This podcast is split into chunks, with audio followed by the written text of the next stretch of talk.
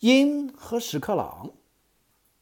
鹰追逐一只野兔，正当兔子走投无路时，也是天缘奇遇，碰巧附近有一只屎壳郎，兔子便跑去向他求救。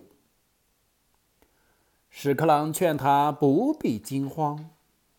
正说话时，鹰追踪而至。屎壳郎便恳求他别把兔子抓走。鹰压根儿没拿区区的屎壳郎放在眼里，硬是当着他的面把兔子通吃了。从那以后，满腔悲愤的屎壳郎总是四处寻觅主有鹰巢的所在。只要鹰一产卵，屎壳郎便飞入巢内，用自己的身体把卵纷纷顶出巢外，跌个稀巴烂。作为宙斯的圣鸟，鹰就逃到宙斯那里，恳求他一个安全场所孵化小鹰。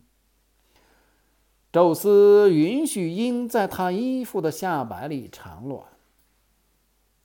屎壳郎识破了这一诡计，就滚了一个粪蛋，飞到宙斯那儿，把它丢进他的衣服下摆。宙斯站起来，抖落粪蛋，没留神儿，把银卵也给抖掉了。相传，打那以后，每逢有屎壳郎出没的时节，鹰就不孵化小鹰了。阅读完毕。